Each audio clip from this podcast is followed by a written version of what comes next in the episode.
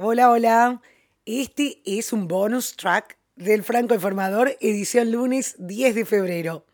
Y es que tuvimos la edición 92 de los premios Oscar, una noche mágica para los amantes del séptimo arte.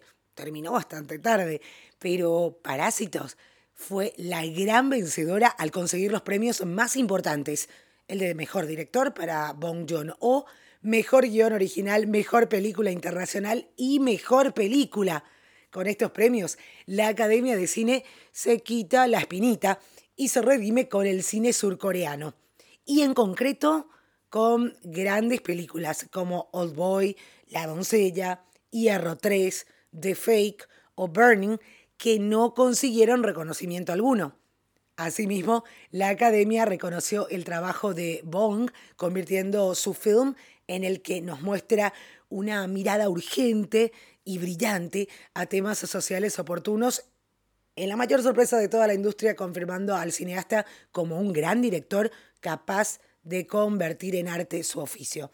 El Oscar al mejor actor fue para Joaquín Phoenix, el intérprete más mimético que existe en todo Hollywood y que consiguió por fin la apreciada estatuilla gracias a su gran trabajo en el Joker de Todd Phillips. En la categoría femenina, Renée Zellweger volvió a lo grande tras un pequeño parate y ganó el Oscar por su participación en Judy, aportando mucha dulzura al film. En cuanto al premio al mejor actor de reparto, Brad Pitt por fin consiguió tocar el cielo cinematográfico de Hollywood, consiguiendo un premio que se le ha resistido durante años. Esto gracias a Érase una vez en Hollywood.